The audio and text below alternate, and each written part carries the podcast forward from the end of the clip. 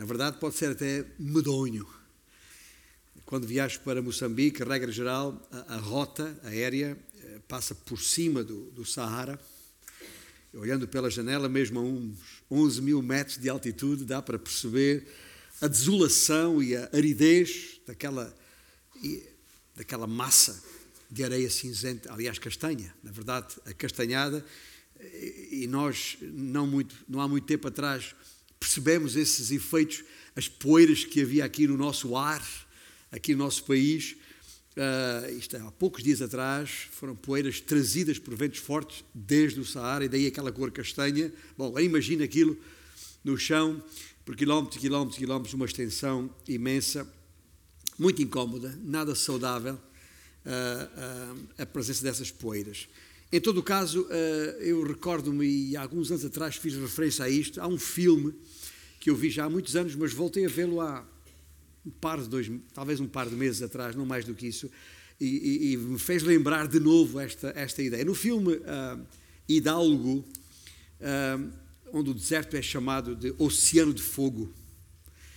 É um filme de 2004 eh, que eh, foi baseado numa lenda, na lenda de Frank Hopkins eh, e o seu cavalo chamado Hidalgo, e daí o nome do, do, do filme, um, um Mustang, e, e, que terá participado, segundo a lenda, numa corrida na Arábia, lá final do século XIX, 1891 e terá participado este cavalo americano contra os melhores cavalos árabes, chamados puros sangue, e montados por beduínos, homens uh, uh, habituados a estar ali, que tudo fizeram para impedir que um impuro estrangeiro uh, pudesse ganhar aquela corrida.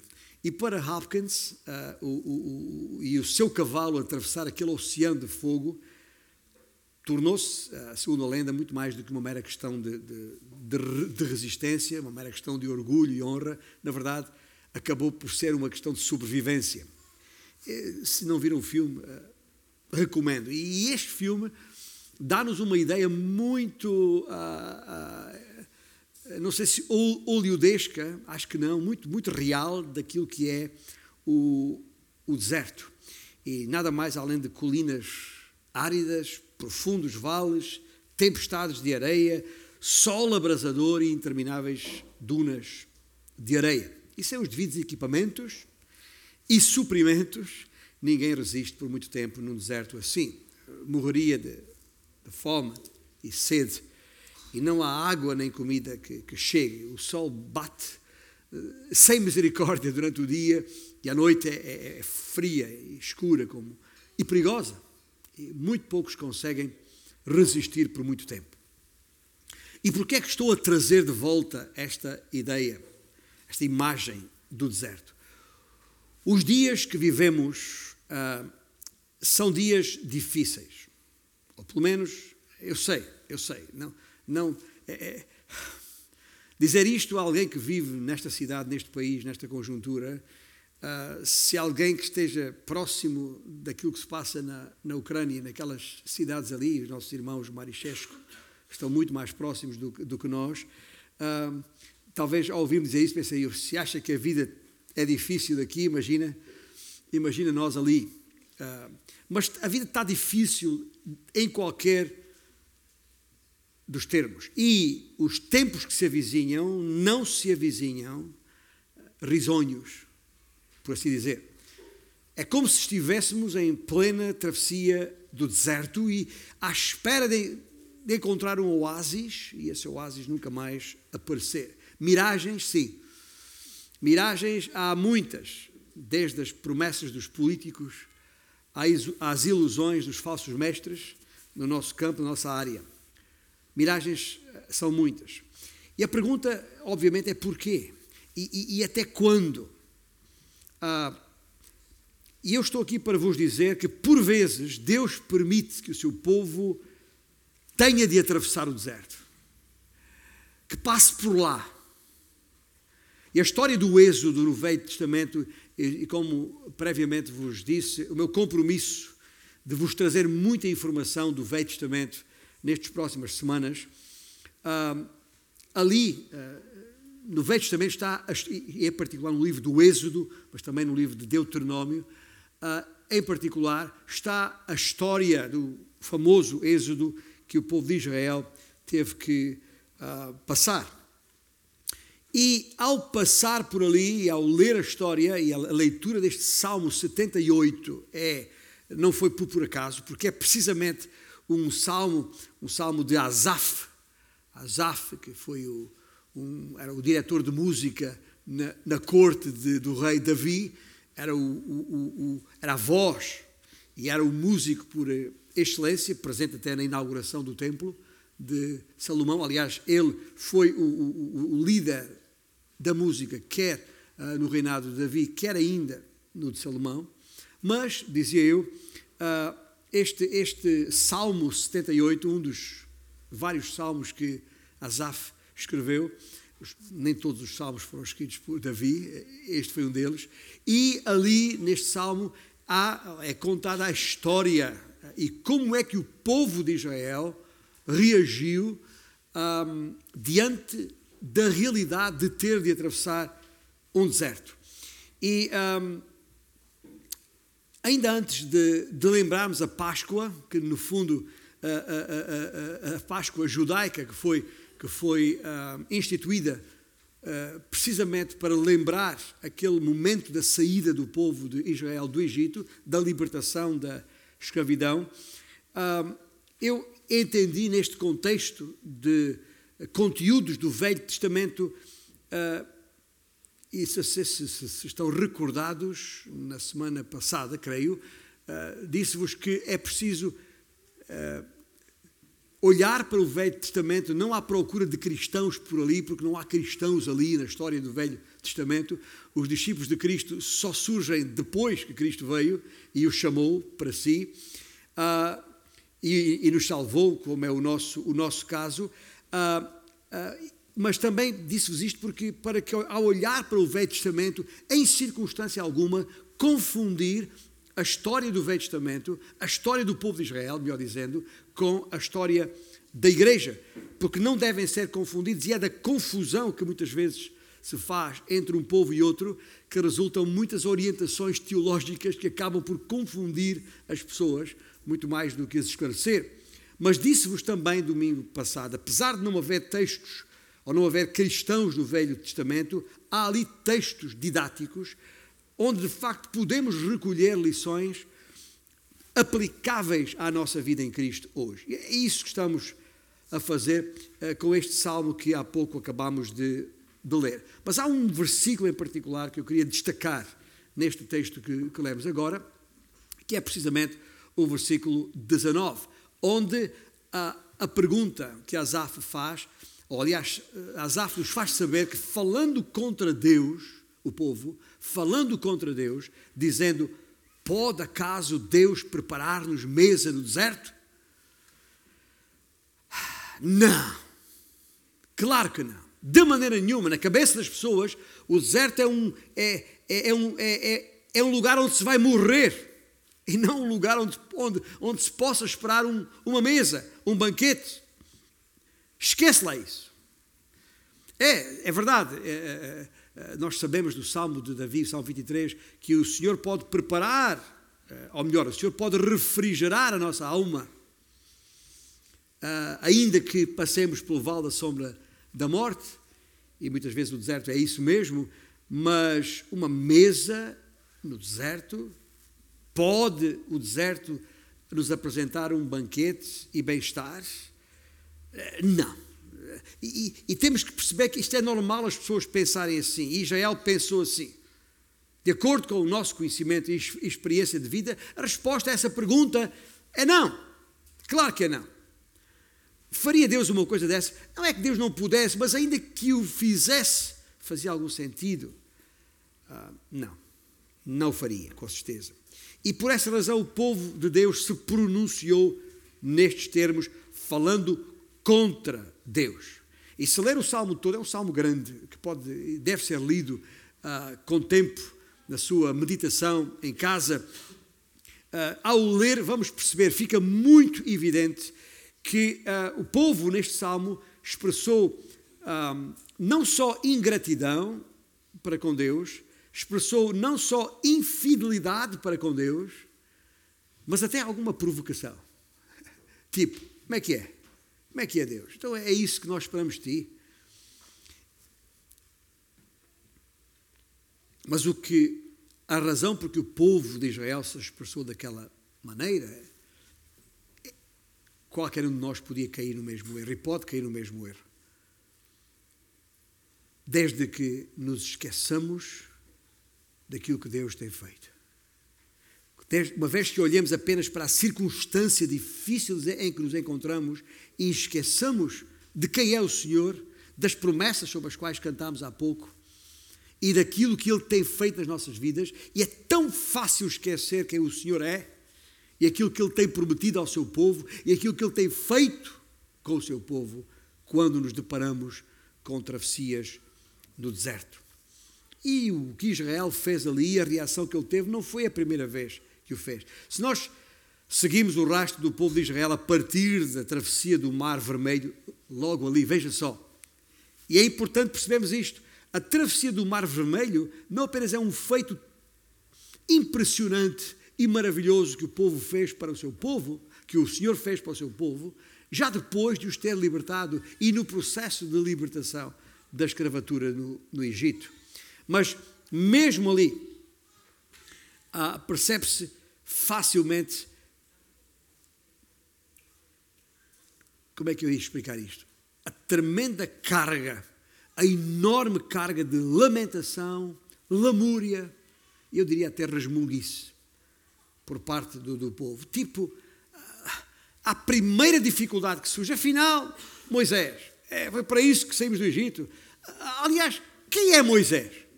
Já agora. Por carga d'água escolheu Deus um homem como este. Nós merecíamos coisa melhor.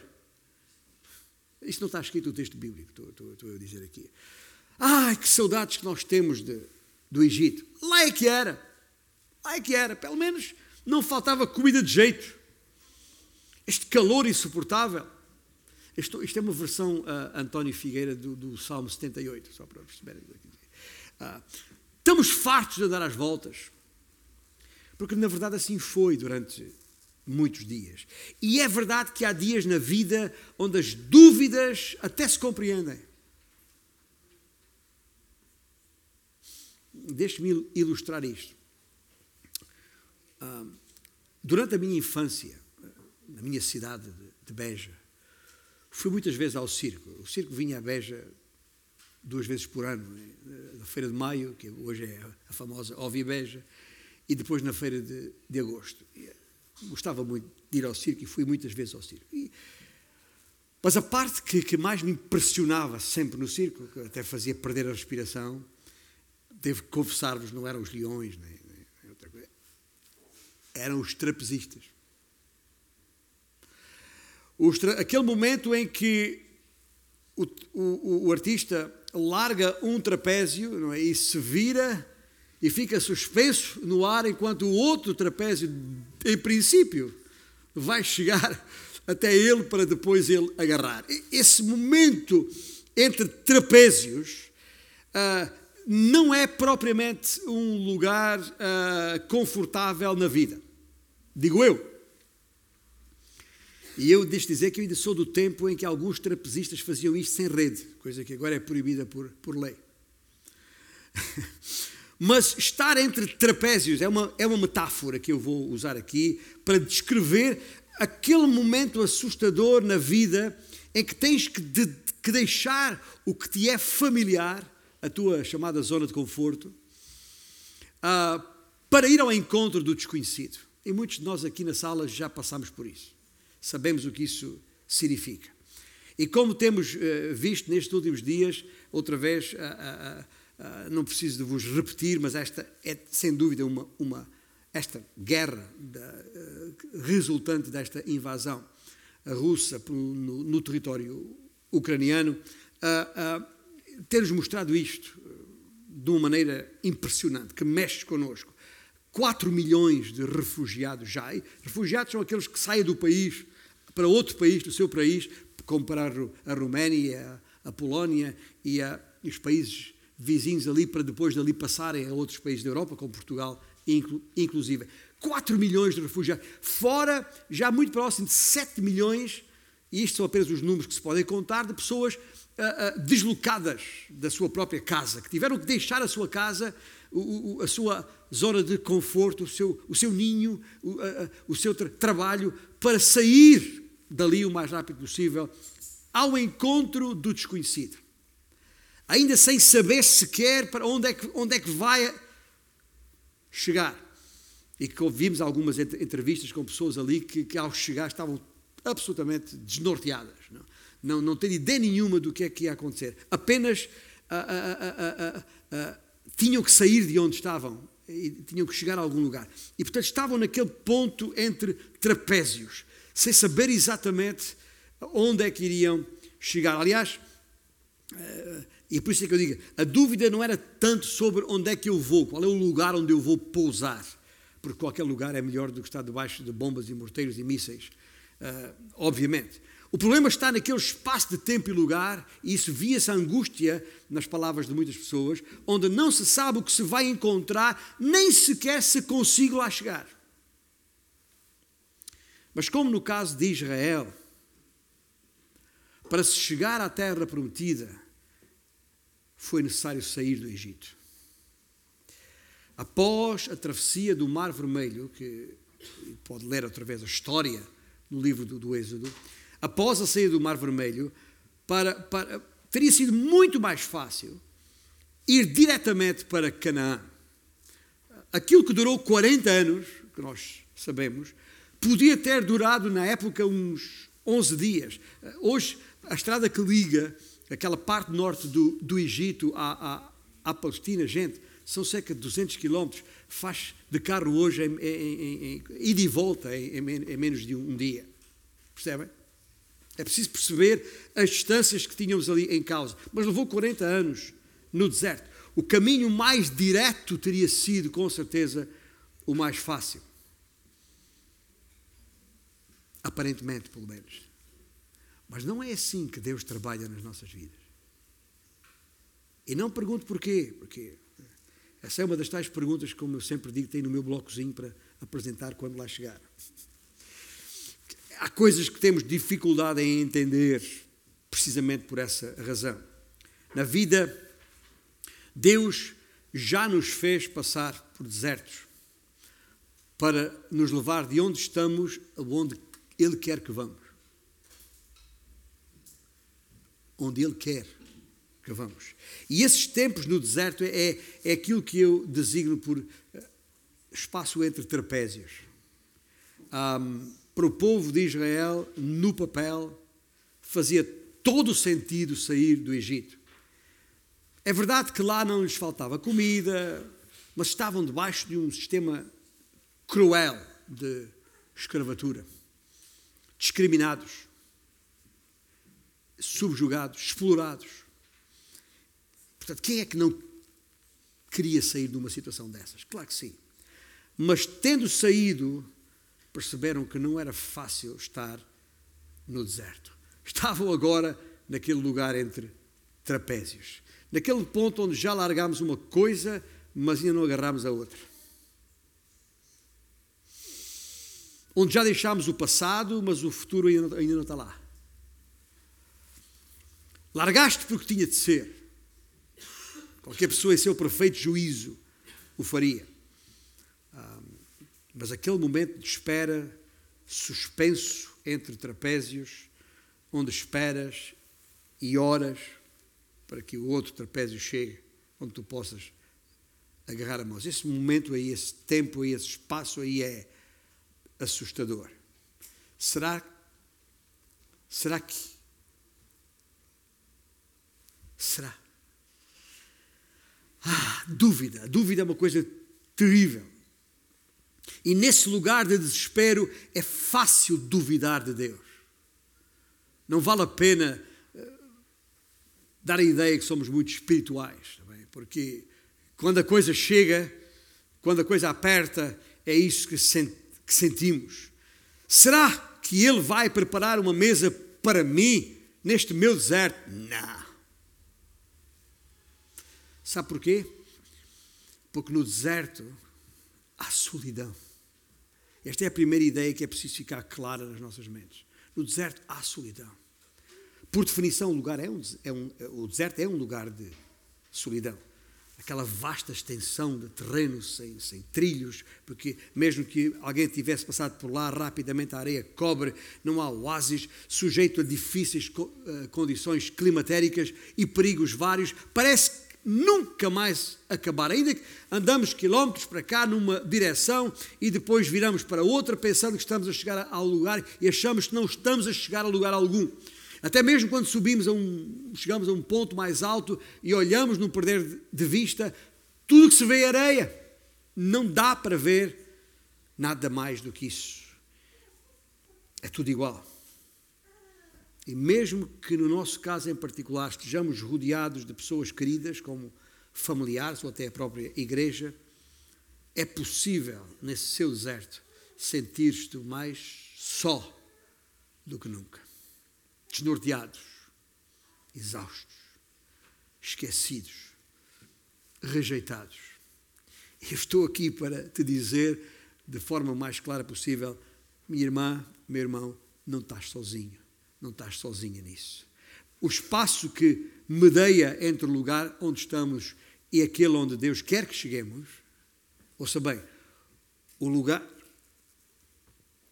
o lugar que uh, medeia entre o lugar onde estamos e aquele onde Deus quer que cheguemos, pode ser um deserto. Pode ser um deserto. Aquele momento em que estamos às sem emprego, à espera de ser chamado para uma entrevista. Já mandámos não sei quantos currículos e não chega resposta nenhuma. Aquele momento em que está à espera dos resultados de umas análises que fizemos, porque o médico suspeita de qualquer coisa e nós não sabemos o que é. Aquele ponto em que a gente uh, tinha ali uma reserva de fundos na nossa conta bancária e os dias vão passando e a reserva vai escoando e está quase no fim. Aquele momento de preocupação quanto ao futuro dos nossos filhos. Aquela dúvida: será que eu aguento mais uma semana nisto? Ou aquele momento em que eu estou a tentar perdoar alguém, mas não consigo. É um momento terrível. Já passou por isso? Eu já. Aquele momento em que eu tenho que. Sei que tenho que reparar aquela ruptura num relacionamento, mas não sei como, ainda estou ali nesse momento sem saber o que fazer. Quando me sinto atolado e não sei como sair da situação aquele momento em que eu estou a, a, a, tendo já constatado um sonho desfeito e ainda não faço a mínima ideia como é que vou uh, reconstruir a coisa. Percebem o que quer dizer por esses momentos entre trapézios, essas travessias no deserto, nesses momentos apertados, tensos e até assustadores? É muito fácil pensar: Deus esqueceu-se de mim. Como é que pode? Mas, na verdade, o que está a acontecer é muito mais o contrário disso. Somos nós que nos esquecemos de Deus. Como o povo de Israel se esqueceu. Tinha acabado de passar por momentos. Libertação do faraó de uma forma absolutamente impressionante. Aquele milagre de abrir a, a, as águas do, do, Mar Vermelho, depois uh, o maná que veio do céu e, e, e, a, a, água que deu, que, deu, que deu rocha, as águas que eram amargas, mas o Senhor uh, tornou doce. Enfim, tudo isso que já tinha acontecido, de repente é como se estivéssemos na maior das solidões. Estou sozinho, não sei o que fazer.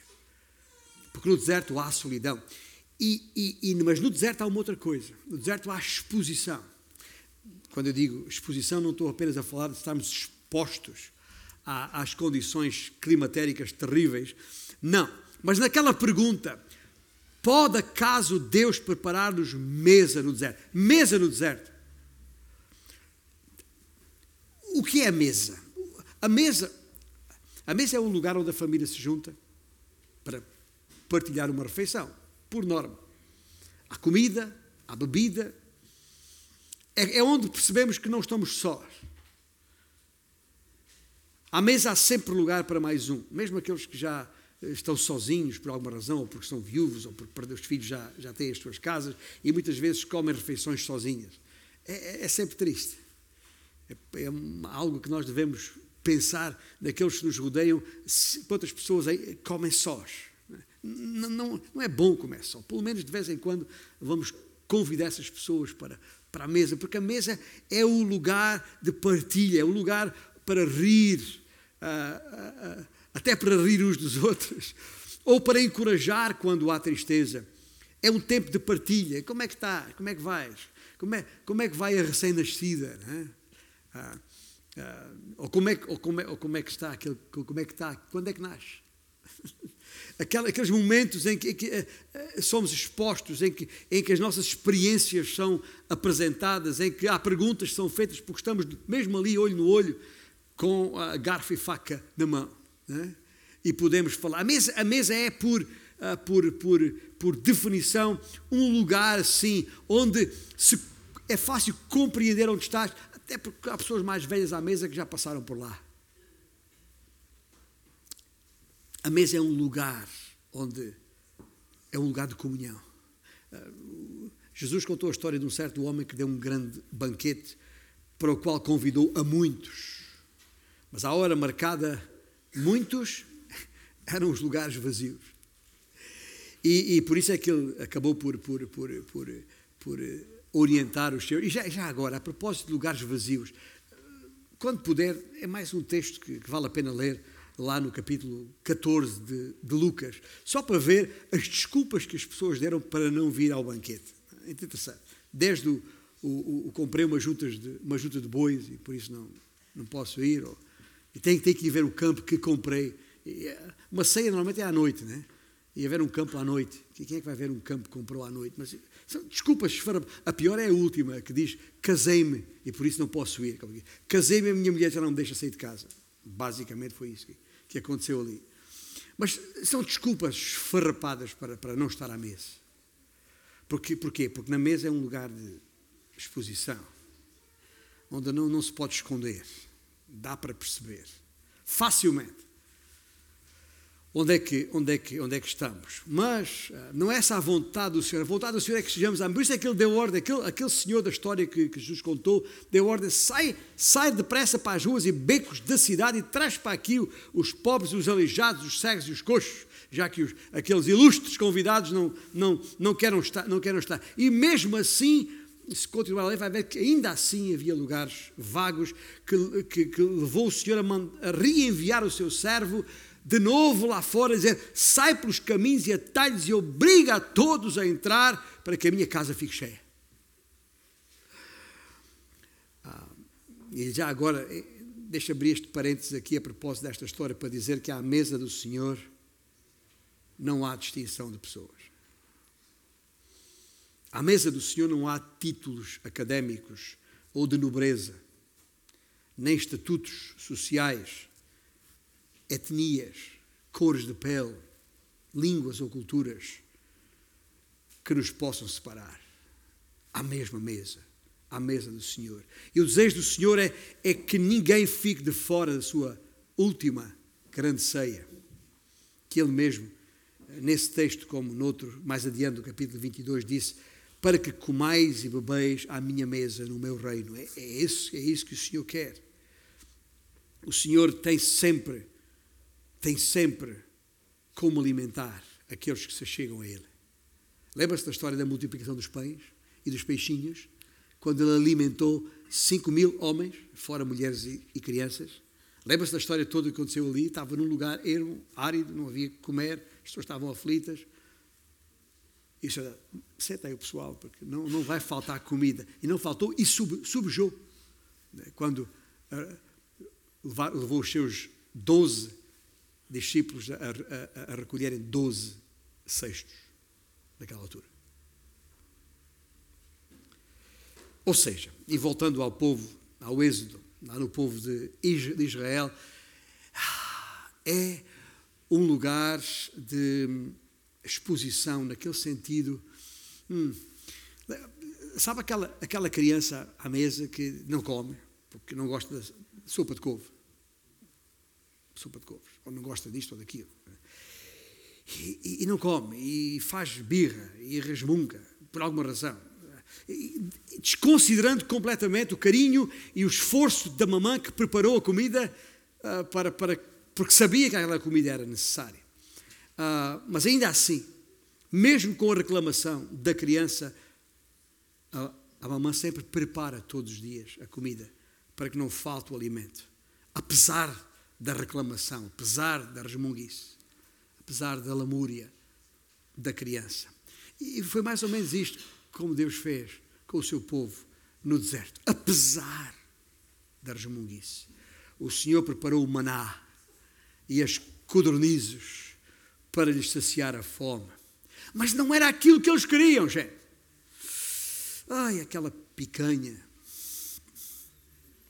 aquele arroz de marisco, aquela carne de porco alentejana,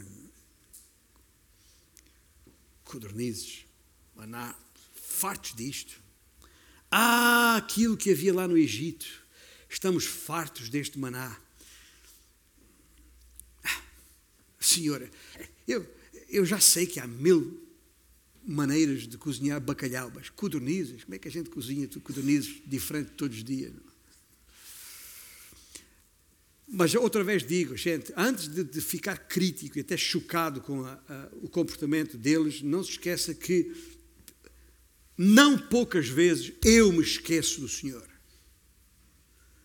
E quando eu estou a pensar que foi Ele que esqueceu de mim, lembre-se, não será que sou eu que me estou a esquecer do Senhor? Quão rápidos somos a nos esquecermos e desprezarmos as bênçãos do Senhor. Afinal, quem é que nos libertou do jugo do Faraó? Afinal, quem é que nos livrou da escravatura? Afinal, quem é que nos protegeu das pragas? As famosas pragas do Egito. Afinal, quem é que nos levou em segurança por entre o mar vermelho, o mesmo mar que nos protegeu e que dizimou depois os exércitos inimigos que nos perseguiam? Quem é que nos guiou durante o dia com uma, uma, uma nuvem e à noite com uma coluna de fogo? Quem é que fez isso tudo? Quem é que lhes deu de comer e, e beber? Sempre. Não foi o Senhor? Mas não era suficiente. Para eles não era suficiente e por isso reclamaram: pode acaso Deus preparar-nos mesa no deserto? Na sua cabeça isso era impossível. Mas ainda assim, apesar de tudo que o Senhor fez por eles, continuaram a duvidar, queriam mais. Aquilo não era suficiente. Sabe uma coisa? Nunca será suficiente. Por natureza, o homem quer sempre mais. Quer sempre mais. E sabe porquê? Porque nos esquecemos de quem é o Senhor e da nossa razão de ser. Nós não fazemos a mínima ideia de quanta comida Deus tem para pôr na nossa mesa. Quanta água Ele fará correr no rio da nossa vida. Agimos, funcionamos, reclamamos como se estivéssemos a servir um Deus pobrezinho. Como se Deus não tivesse condições para cuidar de cada um de nós. Na nossa mente há esta ideia fixa, não sei porquê. Não há dinheiro na conta, é o caos. E isso passa a controlar o nosso coração. O que nos tem que fazer é perguntar, afinal, Cristo é a nossa suficiência ou não? Fica bonito dizer isto, a nossa declaração de fé. Cristo é suficiente. Dizemos isto da boca cheia. O deserto é um lugar de exposição porque expõe as nossas fraquezas. O deserto é um lugar de exposição porque nos mostra a maneira maravilhosa como Deus cuida de nós, mesmo no deserto. E já da hora de dizer uma coisa: se não sairmos do Egito, nós nunca precisaremos de maná ou de codornizes. mas tão pouco experimentaremos o poder maravilhoso e miraculoso de Deus a operar na nossa vida. Para isso é preciso sair do Egito. Sim, o deserto é um lugar de solidão, o deserto é um lugar de exposição, mas o deserto é também e finalmente um lugar de transformação. Não é fácil passar pelo deserto, claro que não é. Pode ser até perigoso, como já dissemos. Um ermo, arriscado, desesperante, às vezes mortífero. É fácil nos perdermos ali. Em princípio é, é temporário, é de passagem, sim. Mas pode ser necessário ficar por ali ainda muito tempo. E nós não sabemos quanto tempo. Sabe quanto tempo é que vai precisar de ficar no seu deserto? Quer saber quanto tempo? Vai ter que ficar o tempo que for necessário para a transformação que Deus quiser operar na tua vida. Esse é o tempo que vai ficar no deserto. Lembra-se que eu falei que o povo podia ter chegado rápido? Podia. Mas Deus escolheu um caminho maior para ter tempo, para passar tempo com o seu povo, para lhes ensinar aquilo, os seus estatutos, tudo aquilo até ao Monte Sinai. Foi necessário passar por aquilo tudo. Foi plano de Deus, não os encaminhou pelo caminho em que iriam ter que enfrentar os filisteus. Sabe porquê? Porque Deus sabia que eles não estavam prontos para enfrentar os filisteus. Deus sabia que eles não estavam prontos para ocupar a terra que o Senhor prometera. Então é preciso ir para o deserto. Mas não era para passar 40 anos no deserto. Nem coisa que se parecesse. Isso já foi o resultado do comportamento deles.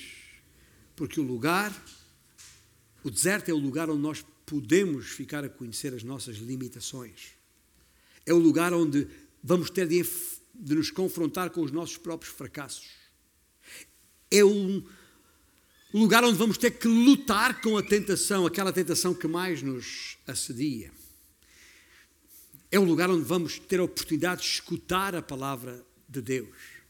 É o lugar onde vamos perceber a maneira única e singular como Deus opera. É o lugar onde vamos aprender a, a depender dos nossos irmãos, a perceber que precisamos uns dos outros. É o lugar onde vamos aprender a encontrar forças que nem sabíamos que tínhamos. É o lugar onde vamos dar de caras com o impossível, que afinal era possível. É o lugar onde vamos conhecer melhor a natureza de Cristo. Isso é o que o lugar é. Por isso é que é o lugar, é, esse deserto é um lugar de transformação. Mas para isso, gente, é preciso primeiro identificar o deserto. Porque se não perceberes, se não identificares o teu deserto, que deserto, o deserto onde estás, talvez a dificuldade no trabalho que possa estar, ou da falta dele, ou um desgosto persistente que não te larga, ou alguém, uma pessoa desagradável que, que, que gostavas de te ver livre dessa pessoa. Ou uma vida monótona, uma vida chata que não é mais do mesmo todo, todos os dias. Sei lá qual é o deserto que passa. Ou então algum medo, algum medo que tortura, massacra a tua mente. E pode ser uma doença. Pode ser uma doença cancerosa no teu, no teu corpo. Ou então uma, uma ruptura familiar. Sabemos o que isso é. Um, um familiar próximo, querido, que está doente e não sabemos como resolver. Pode ser uma depressão, daquelas depressões paralisantes que não nos deixa andar. Se calhar o seu deserto é a igreja onde serves. Que igreja é esta? Se calhar o teu deserto são familiares que preferias não encontrar. Se calhar o teu deserto é um casamento em arrefecimento. Sei lá. Mas há que identificar o deserto e depois olhar para ele na perspectiva de Deus, não na nossa. Não é pensar que Deus se esquece de nós, mas fazer questão de não nos esquecermos dele. Porque seja o que for, a pergunta que temos que fazer a nós, em função da pergunta que o povo fez de Israel fez, será, será que Deus pode preparar uma mesa neste meu deserto? Poderá Deus ir ao, ao meu encontro ali mesmo onde estou? Mas é claro que pode. Gente, ainda há duas semanas atrás, vos lembrei aquele texto de, de que o Senhor Jesus disse: Vinde a mim, todos estáis cansados e sobrecarregados, e eu vos aliviarei. Mas como diz nesse versículo: aliviarei as vossas almas. Não é o necessariamente alívio físico. Não é necessariamente alívio físico. É um alívio para as nossas almas. É como quem diz: Preparei uma mesa no deserto para ti. Pode acaso Deus preparar uma mesa no deserto? Pode sim. Mas escuta uma coisa, e ouça bem, para que perceba o que eu estou a dizer. Para que Deus possa preparar uma mesa no, nesse teu deserto de vida, tu tens que sair do Egito. É preciso sair, porque obviamente é preciso estar no deserto para que Deus prepare uma mesa no deserto. Só aí Deus pode preparar a mesa para ti. Não estou a dizer que é fácil. Gente, Deus nunca prometeu nada disso. Mas os propósitos que Deus tem para a minha vida, para a tua vida, para cada uma das nossas vidas, não se podem obter, não podemos chegar lá enquanto permanecermos no nosso Egito. Aqueles que seguem Jesus, os seus discípulos, devem estar dispostos a passar tempo no deserto com ele. Não estou a dizer que tem que passar 40 dias como ele passou. Não estou a dizer que tem que passar, pode, pode ser mais. Não estou a dizer que tem que jejuar ali. Eh, estou a falar de Lucas 4. Ah, ah, mas é normal. É normal que nesse teu deserto chegues ao ponto de não poder mais. De chegar ao limite das tuas forças, ao limite dos recursos humanos. E aí, quando chega aí a nossa vontade, o que é senão baixar os braços? Vou voltar lá atrás. Onde não faz sentido estar. E tudo vai parecer confuso, sim. Mas não há razão para desesperar. É tempo de firmar os pés na rocha que é Cristo. É tempo de lembrar as promessas de Deus e tantas são. É tempo de re nos reclinarmos para o Senhor. É tempo de, certamente, não voltar atrás, ao anterior modo de vida, o tal Egito. Não nos podemos deixar levar pelas nossas emoções e precisamos nos aproximar dos nossos irmãos para nos fortalecermos nesses momentos. Porque, gente, saiba isto e guarda isto em seu coração. O Senhor mesmo nos conduz ao deserto. E não é para a nossa destruição, é para a nossa transformação. A sua intenção é sempre e será sempre nos fortalecer Afinal, se foi Deus mesmo que nos conduziu ao deserto, se Jesus está ali, se o Espírito Santo está ali, o que é que mais poderá acontecer na nossa vida senão vitória? O que é que mais poderá acontecer na nossa vida senão santidade? O que é que mais poderá acontecer na nossa vida senão crescimento espiritual? Se é que queremos que Jesus está ali, se é que queremos que o Espírito Santo está em nós, se é que queremos que o Pai nos levou ao deserto, que mais poderá acontecer? Gente, é muito melhor estar no deserto com Cristo do que no mais luxuoso dos hotéis, na mais aprazível praia existente, sem Ele.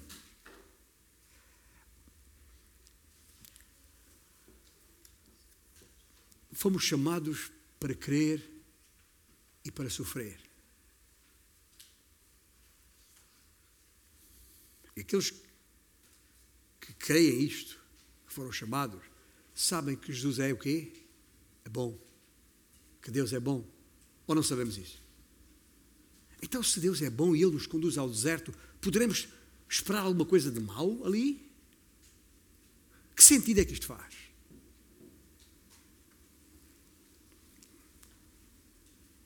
Depende, depende, obviamente, da razão de ser do nosso viver da nossa expectativa de vida, dos nossos sonhos, dos nossos planos, das nossas agendas. Se nós dependermos das nossas expectativas, planos e agendas, ah, então vai ser uma desilusão. Vamos resmungar a vida toda, seremos os mais miseráveis à face da terra.